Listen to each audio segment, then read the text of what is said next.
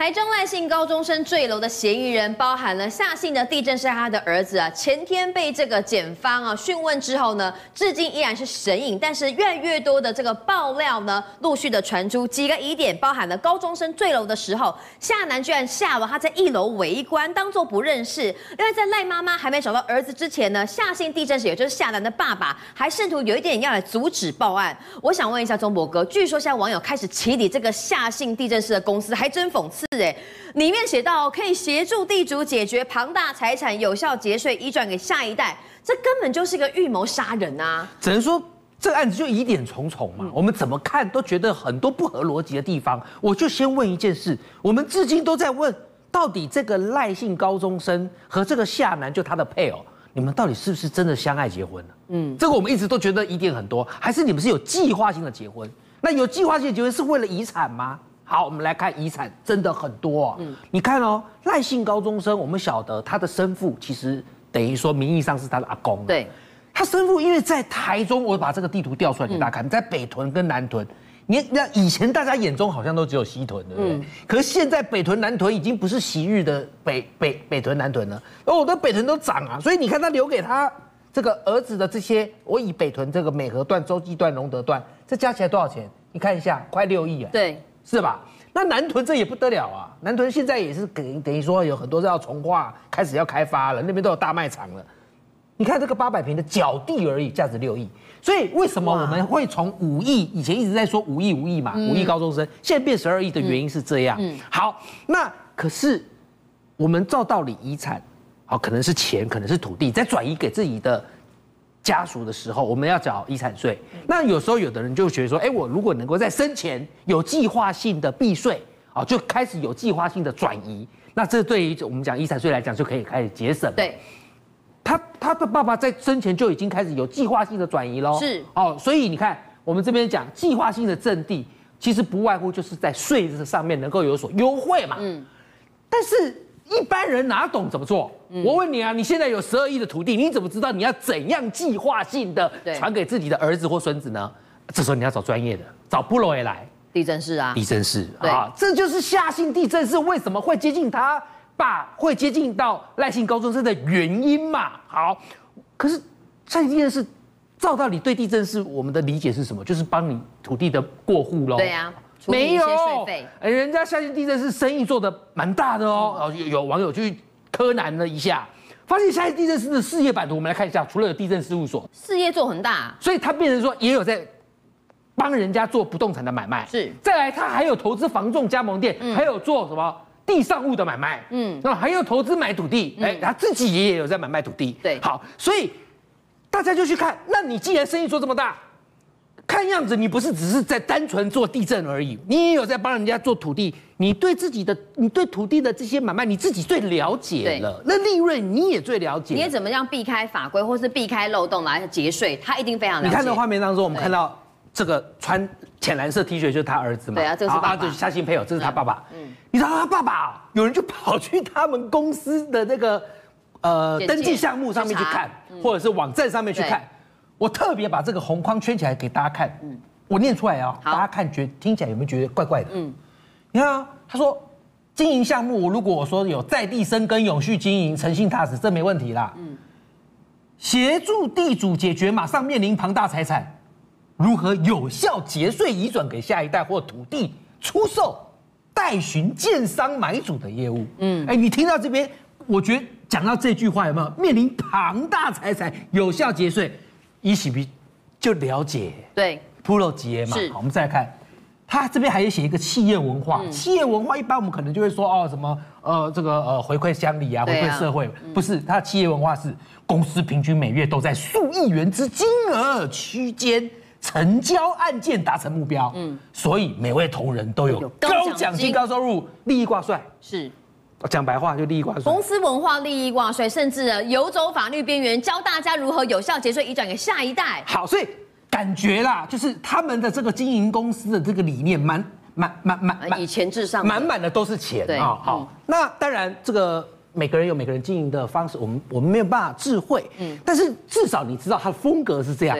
还有一个风格也很怪，嗯，就是大家都知道这个这个事情发生之后，嗯、如果你也是从事地政士行业的，对，或者是从事土地移转，一定圈子很小啊，大家一定会好奇啊，哦，哦说什么？哎，有一个这个赖阿公啊啊孙子才刚结婚，继承了十二亿财产，才刚结婚，了解之后，不好意思，还说他配偶的爸爸是地震，不知道是哪谁呀？嘿嘿嘿，会传嘛？对，那。结果夏信地政士也知道一定有很多的同业会打听，嗯，他就直接就是退出群组。哦，他们有地震室相关群组，直接退群。我这样讲好了，如果说一般人一般人的逻辑是，只要你问心无愧，行得正，坐得直，嗯啊，大家问我就讲啊，没有啊，对啊，就我儿子啊，对，哎呀啊，没有啊，他就是坠楼，就是意外啊，就好了嘛。那干嘛退群？当然，我们也说，也许他退群，他他他有他的想法，但是我我还是那句话。这不是一般正常人的逻辑。嗯，好，那我们来看一下，还有一个不正常的地方。就甘明君一开始开场白说，说你这个出事当天坠楼意外出事，五月四号，也就是赖姓高中生爸爸出殡后的隔天，他们不是登记结婚吗？对，然后就坠楼吗？对，那一天呢，他的配偶夏姓男子呢，就说我要出门办事，就离开了。嗯，那离开之后就感觉上就是只剩赖男留在。家中喽，对，感我要讲感觉上，是，因为没有没有人证明，因为这事后都是夏楠跟夏楠父亲自己说的嘛，嗯，我们只能说那感觉上就是剩赖楠一个人在家喽，嗯，那这个时候你是夏楠的爸爸，你应该也要在家不是吗？对啊，没有，他在哪？他哦就跑到了。赖姓高中生妈妈的家里，不是你身为一个地震室，你跟他们只是业务的往来，你又不是跟他们像亲朋好友一样。你突然在你儿子离开家的时候，你就跑到了，有点像是，就是说跑到亲家的家里面去。重点是赖男自己一个人留在他们家，好怪哦。对，然后等于跑到亲家去，然后就对着赖男的妈妈，好，就对着他这样子。那他妈妈刚好那时候找不到儿子，嗯。打电话都关机，嗯，然后他就跟看到夏姓地震师刚好来，就说我要报警。夏姓地震师照道理也会说，对呀、啊，怎么怎么我儿子跟他才刚结婚，你儿子就不见了啊？嗯、应该要这样的反应吧？对，对不是，他突然说你要报警，报失踪要二十四小时才能报失踪，哎，嗯，你为什么知道他失踪？还有你怎么不慌张？对，他算是你的，等于说你儿子的。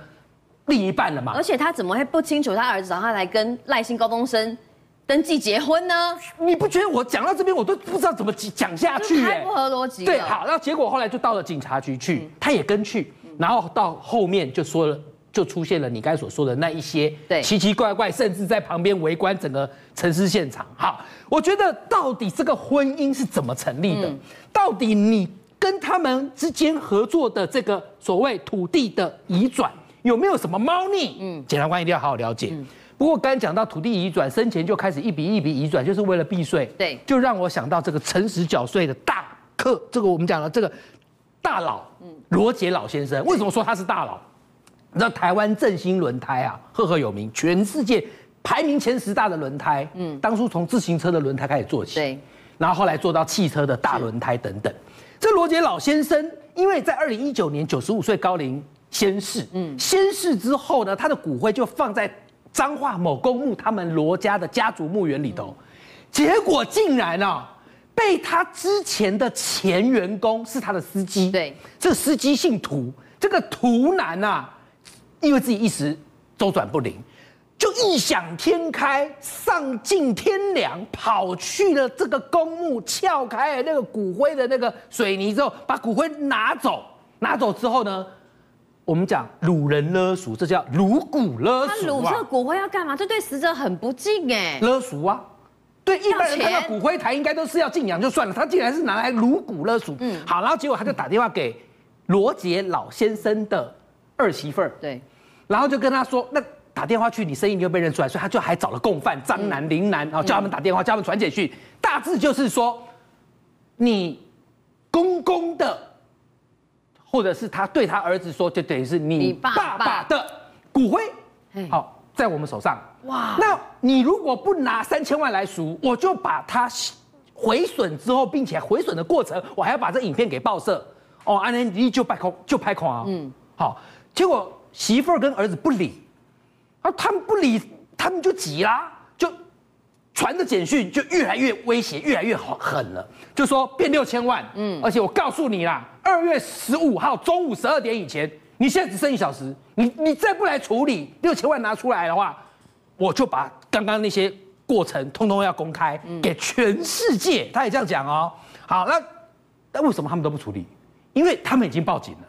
当时啊，园林分局侦查队长萧萧队长很厉害，他们其实之前早就已经获报之后就开始有埋伏，那就在二月十五号，他呛声啊说过一小时我就要处理你爸的骨灰的时候，侦查队长就把他们通通逮到，因为侦查队长有跟家属讲，阿伯的骨灰我们一定要救回来啊！当然啊，这么重要的人，撸骨灰坛勒赎在台湾前所未见、闻所未闻呐！来，我们来看罗杰老先生。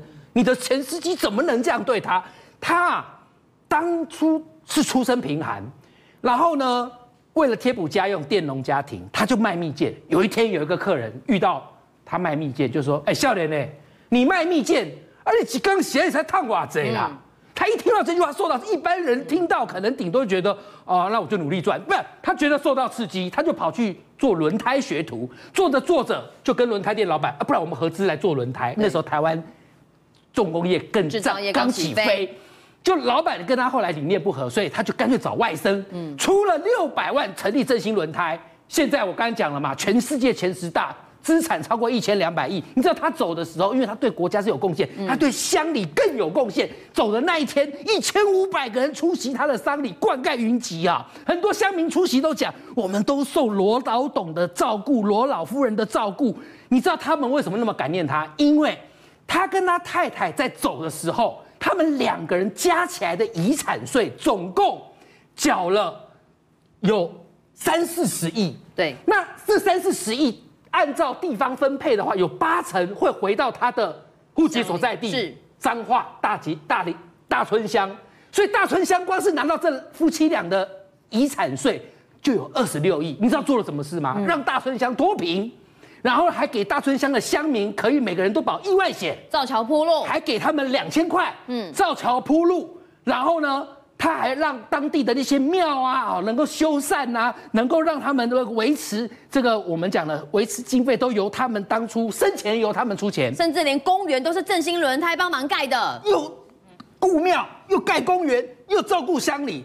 你说他的司机怎么可以去做这样的事？难怪队长会说阿伯的骨灰一定要救回来，好在成功救回。被日本气象厅定义为猛烈台风的马蛙台风啊，本以为说它碰到了关岛的陆地之后呢，强度减弱变成中度台风，可是没有想到它换了一个引擎，又增强为强度台风，而且呢威力持续的向上。据说关岛的路树啊被吹得东倒西歪，车子都被吹掀了，大家好担心哦。佳明到底会不会影响台湾？因为据说各国的预报看法大不同，大乱斗。哎，对，其实哦，在各国路径来看哦，其实到今天早上你会发现，哎。分歧的状况越来越明显了，因为其实分成主要几派几大派啦。那待待会再来跟大家讲哦。那其实我们先来看到这个马蛙台风哦，在经过关岛之后呢，经过眼强置换之后呢，现在在整个中心的部分变得又在更强了。而且其实你看这张照片很有趣哦，敏君你靠近点看，它的台风眼哎是一个爱心哎，对不对？这是什么意思？就其实其实就是在动态的过程当中刚好被截到这一张图啦哈，感觉好像很可爱嘛。我台风眼是个爱心，但是告诉你这根本就是包藏祸心了。为什么这么说？因为你看到它在经过关岛的时候，其实造成很大的一个破坏。那这也是关岛从二零零二年以来到现在二十年了最强的一个台风哦，造成的影响也非常的大哦。那我们看到这个画面哦，其实这个是在马路上面哦，你看哦，强风豪雨。明君，你看刚刚白色那台车，它其实停在路边，但你发现这个风强到它连整个引擎盖都被都被吹掀了。你看仔细看中间那台车有没有？是是是，整个引擎盖都被吹开了，所以你就知道这风雨的状况真的非常非常的大哦。那甚至呢，你看哦，这样同样也是一台车。你看它原本停在路边，风吹啊吹，不行了，就觉得哎，只是摇晃而已嘛，对不对？但是没有，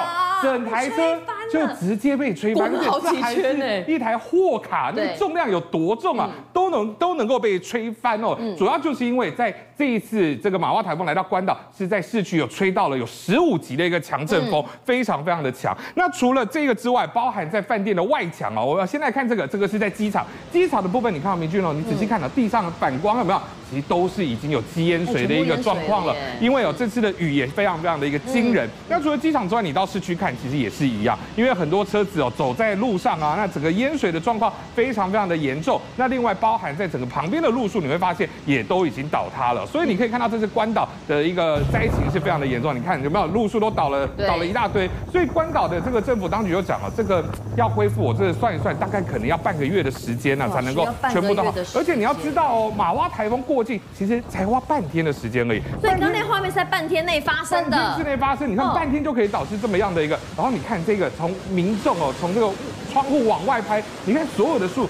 几乎都我讲说都快要下腰了，有没有？都已经折断了啦。吹到一个没办法，而且你看哦，整个风雨的状况，整个都是斜的。你知道风雨非常非常的强，甚至呢还有一个是饭店外墙哦，这个风雨的状况是导致外墙甚至还有这种瓷砖啊大片的整个掉落，导致非常的严重，甚至包含在旁边的这个铁皮屋屋顶有的也都被吹掀了。所以你就知道，其实这是玛娃台风哦，在经过关岛的时候，其实还不是它最强的时候哦，就已经造成这么严重的一个灾情了。所以你就知道，玛娃台风在离开关岛之后，它的势力还会逐渐变强。你看哦，这个外墙马上东西就掉下来了，有没有？如果经过了非常危险。所以张敏刚刚讲到，它经过关岛的时间，并不是它威力最强时，因为我们昨天提到，它碰到关岛威力稍微减弱为中度台风。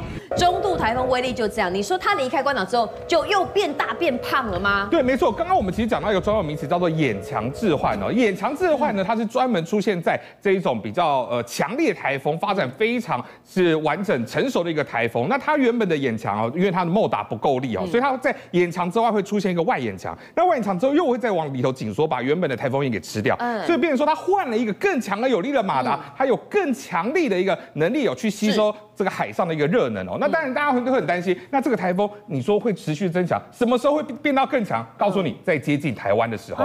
所以我们大家就会非常非常的担心，想说你最近台最接近台湾的时候是你最强的时候。我刚看画面觉得很害怕。对，那到底会会不会影响到台湾呢？我们现在看到这一个这张图哦，有点小，但是大家看一下，其实，在整个呃路径的部分，各国路径有有些分歧哦。原本英国的路线呢是在这边，原本是认为会穿过巴士海峡，往往台湾的南部这边来通过，所以到时候在南部跟东部地区就会影响比较大了。嗯、那但是在日本的部分呢，它也是认为会接近在这个台在台湾东部的一个近海来通过。那这个是我们刚刚讲英国跟日本哦这两个路线，但是美国的部分，包含加拿大的部分呢，他们主要是走认为就是呃连这个琉球都不会遇到，就直接往北转。那但如果走这个路线的话，对台湾影响是最小的。那我们透过这个比较大一点的，这是欧洲细呃欧洲预报模式的一个细级图，你可以看到哦。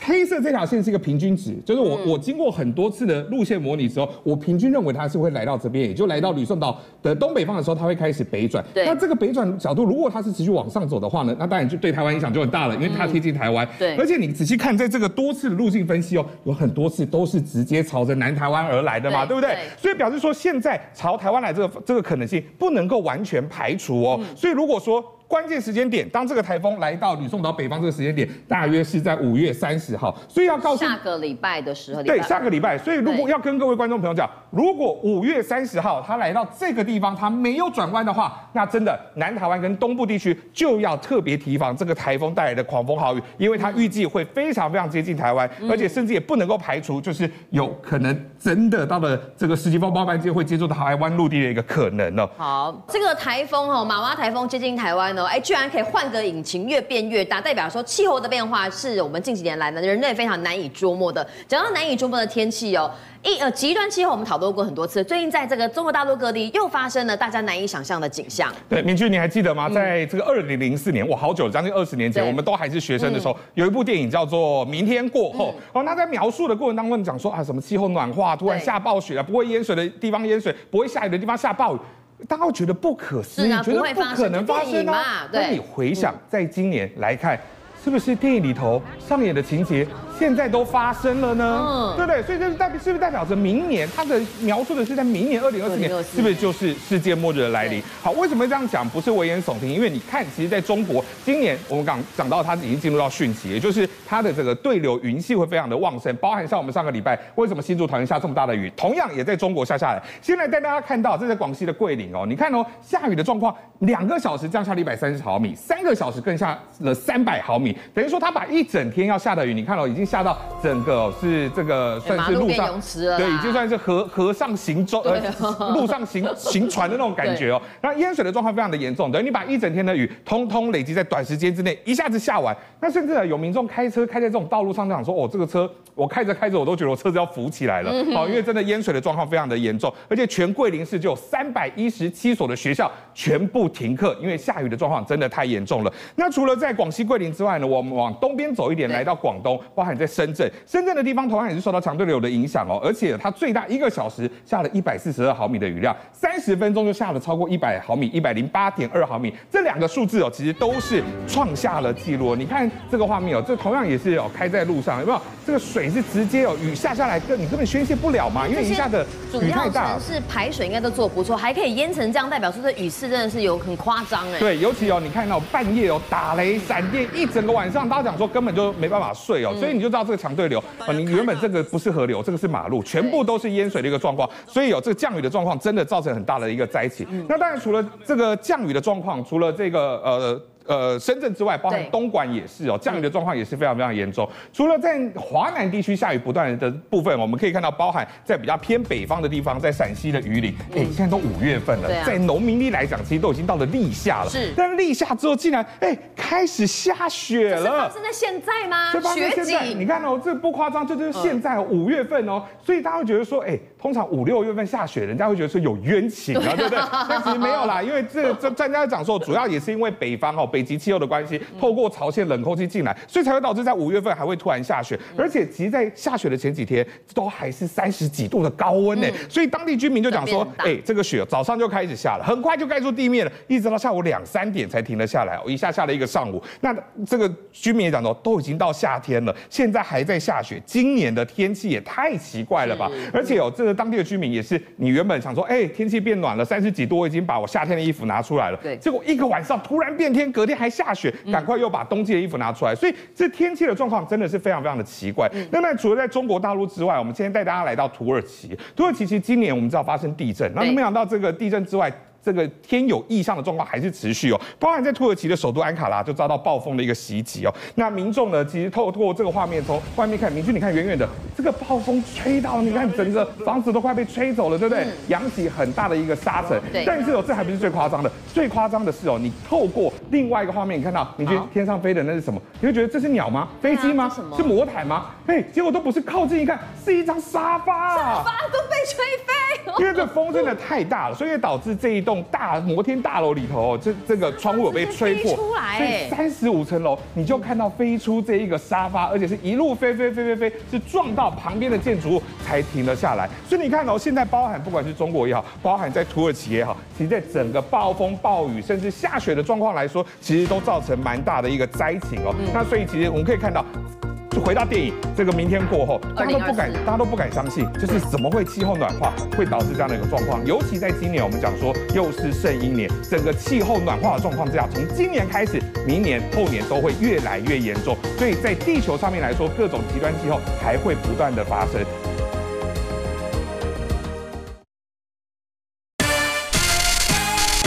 政界、商界、演艺界，跨界揭秘。重案、悬案、攻击案、拍案惊奇，新闻内幕、独特观点，厘清事实，破解谜团。我是陈明君，我是李佳明，敬请锁定《五七新闻网》，真相不漏网。